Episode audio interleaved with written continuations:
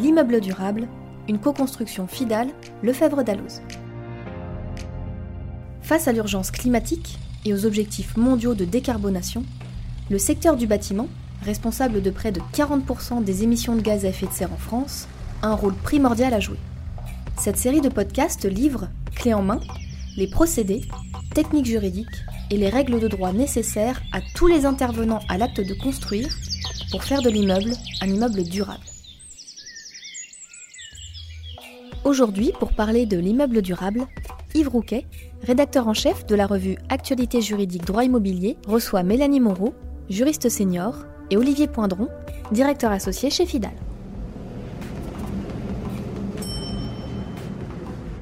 À la suite du dossier que la JDI avait consacré à l'immeuble durable, nous avions organisé des podcasts euh, avec euh, Bruno Wertenschlag, euh, Fidal, concernant la pollution, la question de la pollution du sol et du bâtiment. Et nous nous proposons dans la présente série de podcasts de nous intéresser à la finance durable.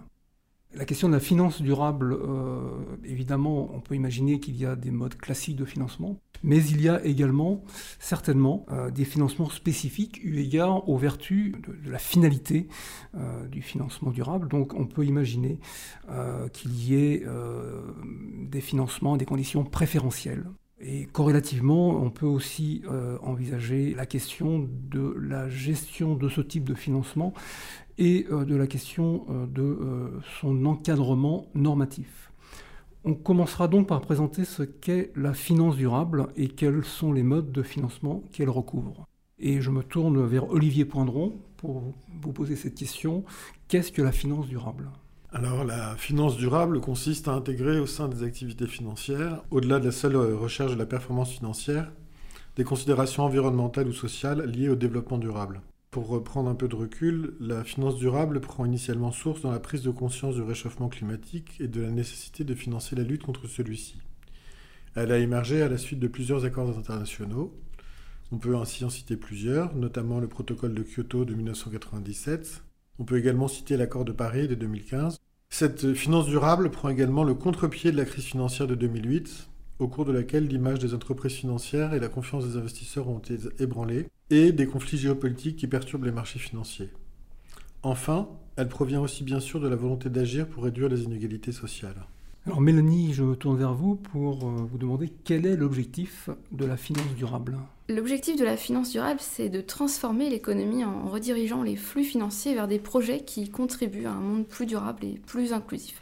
Certains, comme euh, Bertrand Badré, euh, ancien directeur de la Banque mondiale, évoquent la nécessité de passer d'une économie où la valeur est établie par les marchés financiers, ce qu'on appelle le mark to market, vers une économie dite mark to planet, qui intégrerait des, critères d'impact environnemental et de durabilité. La finance durable a donc un rôle essentiel à jouer dans le développement durable et notamment dans le financement de l'immobilier durable. Olivier, si je comprends bien ce que nous dit Mélanie, il y aurait donc plusieurs finances durables Oui, en effet, on peut euh, schématiquement subdiviser la finance durable en trois catégories distinctes. Euh, la première serait ce qu'on appelle la finance responsable, qui vise à favoriser des investissements dits socialement responsables, ou ISR, c'est-à-dire le financement de l'activité ou du projet d'une entité en tenant compte de critères environnementaux, sociaux et de gouvernance. On a ensuite la finance verte, la finance verte qui porte sur le financement d'une activité ou d'un projet contribuant à la transition écologique, la transition énergétique ou la lutte contre le réchauffement climatique. Et enfin, on a la finance solidaire qui porte sur le financement d'activités et de projets sélectionnés pour leur impact social positif, qui peut aussi s'articuler avec des considérations environnementales. Mélanie, quels sont les modes de financement durable alors, ces financements peuvent être obtenus sur les marchés financiers. Dans ce cas, l'entité ayant un besoin de financement va émettre des instruments financiers tels que des actions ou des obligations qui seront souscrits euh, soit en direct par des investisseurs, soit via des, fonds d'investissement. On pense notamment aux fonds euh, ISR, donc euh, pour investissement socialement responsable, et aux fonds verts, parmi lesquels on trouve les fonds bas carbone. Il existe euh, donc euh, un certain nombre euh, d'obligations thématiques qui peuvent être émises sur les marchés financiers. Est-ce que vous pouvez nous en dire davantage sur ces obligations thématiques? Il y a les, obligations qui sont liées au climat. Dans cette catégorie, on trouve les obligations vertes, les green bonds. On a aussi les obligations de transition, les transition bonds. Ensuite, on a toutes sortes d'obligations liées à la biodiversité, des obligations sociales et on a aussi des obligations liées à la durabilité, parmi lesquelles on, distingue les obligations durables et les obligations liées au développement durable. On peut de même recourir à certains financements bancaires durables ou verts euh, qui peuvent être obtenus auprès euh, d'établissements euh, de crédit. C'est le cas des, prêts verts et des prêts à impact positif.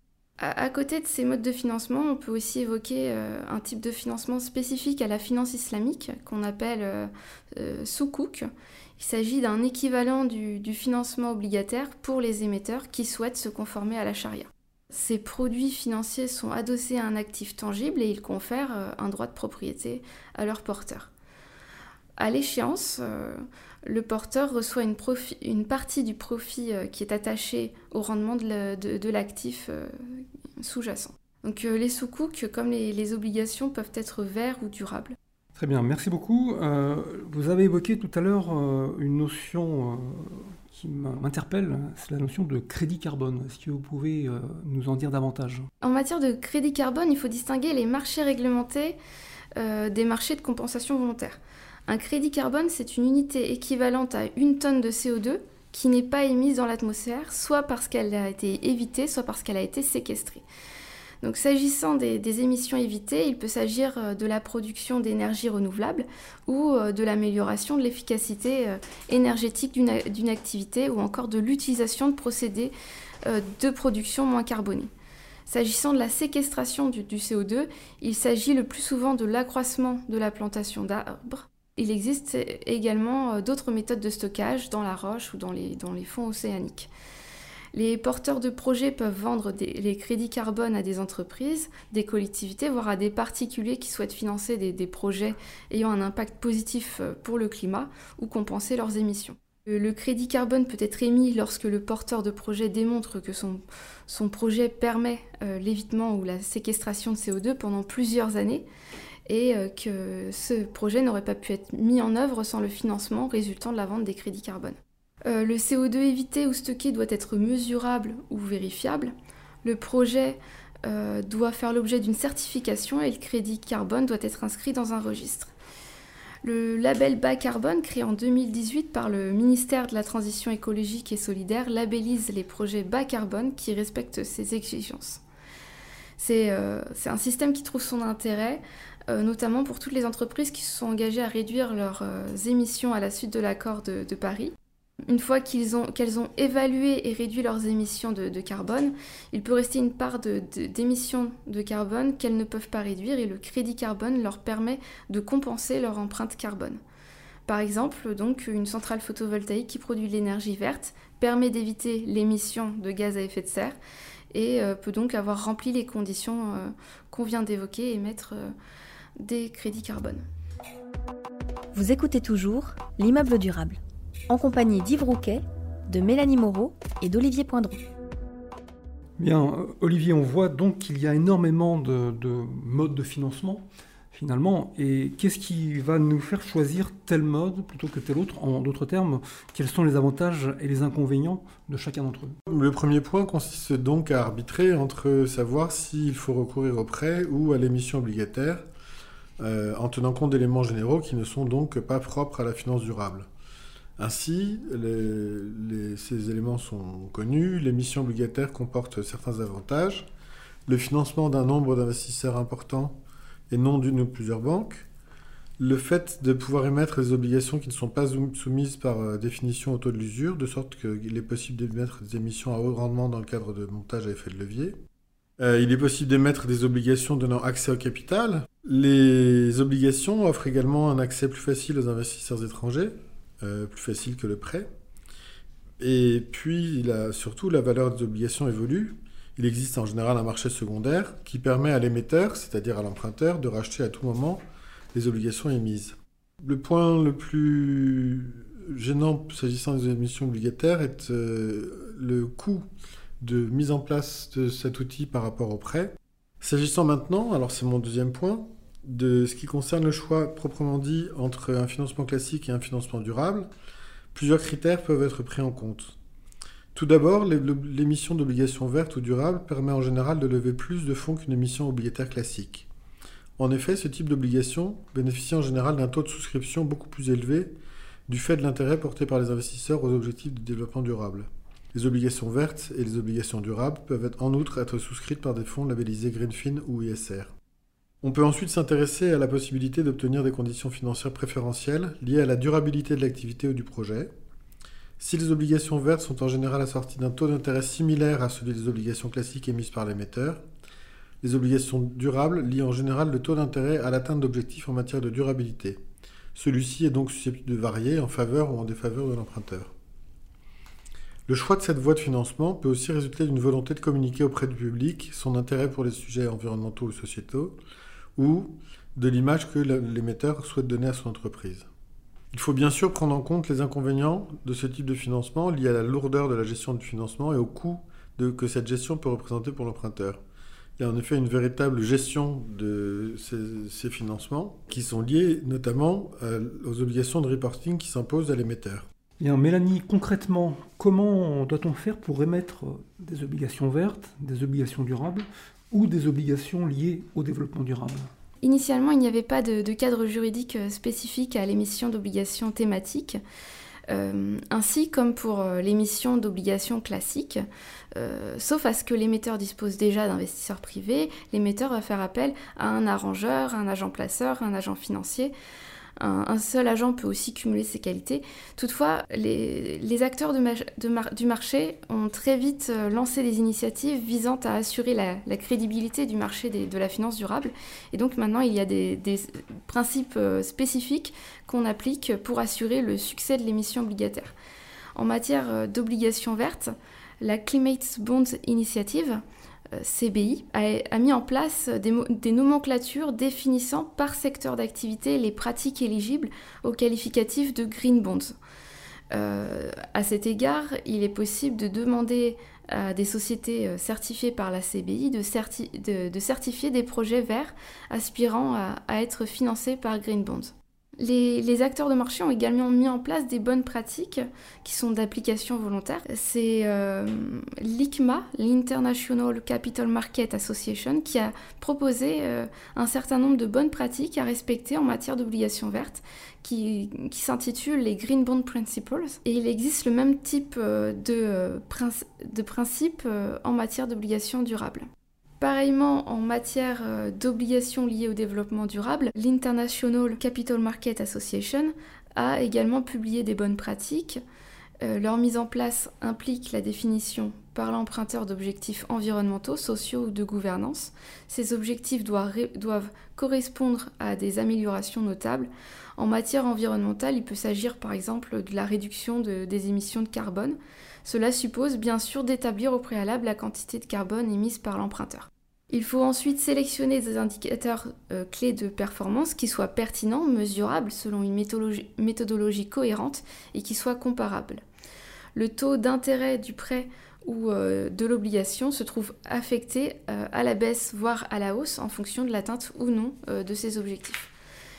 L'émetteur doit ensuite faire un reporting régulier sur l'atteinte de ses objectifs par rapport aux indicateurs retenus, euh, qui seront vérifiés euh, par un auditeur externe.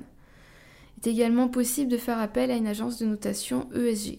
Olivier, je me tourne vers vous pour vous demander quels sont les critères des fonds labellisés durables pour investir dans les titres On va s'intéresser aux deux labels euh, les plus connus en France, qui sont le label Greenfin et le label ISR. S'agissant du label Greenfin, il s'agit d'un label qui a été créé par le ministère de la Transition écologique en 2015 et qui labellise les fonds investissant dans les obligations vertes. Donc, pour être considéré comme une obligation verte par le référentiel du label Greenfin, l'obligation doit respecter les Green Bond Principles de l'ICMA. Ces principes visent à définir les activités éligibles au levée de fonds par des obligations vertes. Ils listent un ensemble d'informations qu'il est conseillé de transmettre aux investisseurs pour leur permettre de sélectionner et évaluer les projets. Ils incitent également les émetteurs à mettre en place un dispositif de contrôle pour surveiller de manière indépendante le caractère écologique de l'émission ou à mettre en place un reporting annuel public permettant de suivre l'avancement des projets. Il faut en outre que l'obligation finance des projets relevant strictement de la nomenclature d'activité du label Greenfin. On parle ainsi d'éco-activités. Il s'agit des activités qui visent la transition énergétique et la transition écologique et qui luttent contre le, réchauffement climatique. Alors ce qu'il est important de souligner, c'est que seules les obligations vertes émises par une entreprise ou une entité publique qui réalise plus de 50% de leur chiffre d'affaires dans ces éco-activités peuvent être souscrites par des fonds d'investissement labellisés Greenfin. Certains secteurs d'activité sont exclus. Ces fonds ne peuvent pas investir dans les instruments émis par les entreprises ou entités publiques. Le label Greenfin est donc intéressant puisqu'il offre une certaine crédibilité sur le caractère vert des investissements réalisés par le fonds. Relevons néanmoins que les fonds labellisés Greenfin doivent investir au moins 75% du total de leur encours dans des valeurs respectant les principes énoncés juste avant, ce qui signifie qu'ils peuvent investir une partie de leur encours dans d'autres valeurs à hauteur de 25%. Donc voilà pour ce qui est du label Greenfin. Pouvez-vous à présent nous parler du second label, le label ISR Donc le label ISR ou le label investissement socialement responsable euh, a quant à lui été créé en 2016 par le ministère de l'économie et des finances. Il labellise les fonds d'investissement respectant les principes de l'investissement socialement responsable. Les sociétés de gestion doivent d'abord établir l'univers d'investissement de départ. Par exemple, l'ensemble des valeurs émises par des émetteurs dont la capitalisation boursière est supérieure à 100 millions d'euros. De cet univers d'investissement initial, les sociétés de gestion peuvent exclure certaines valeurs, notamment en raison de leur secteur d'activité. Ce n'est pas une obligation, de sorte que les fonds ISR peuvent très bien investir dans certains secteurs dont l'impact environnemental ou social est controversé, comme par exemple le secteur des énergies fossiles ou celui du tabac. Les sociétés de gestion doivent ensuite prendre en compte ce qu'on appelle les critères environnementaux, sociaux et de gouvernance, ESG. Autrement dit, elles tiennent compte d'indicateurs ESG communiqués par les émetteurs afin de leur donner une note ESG. Elles peuvent pour cela procéder à une analyse ESG en interne ou faire appel à une agence de notation externe. Merci Olivier. Alors, euh, tout ça est déjà extrêmement complet et parfois un peu complexe, euh, mais c'est la matière qui le veut. Dans un second podcast, nous continuerons à explorer euh, ce, domaine et nous commencerons par s'interroger sur ce qu'est la méthode de notation ESG dont vous venez de nous parler. Merci Mélanie Moreau, merci Olivier Poindron pour toutes ces précisions et donc rendez-vous est pris pour ce second podcast. Merci Yves de nous avoir fait intervenir. Merci. L'immeuble durable ferme ses portes pour aujourd'hui. À bientôt pour un nouvel épisode. Et pour ceux qui souhaitent en savoir plus, retrouvez notre dossier spécial L'immeuble durable dans la JDI sur www.boutique-dalos.fr. Au son, Axel Gable et au montage, Angeline Doudou.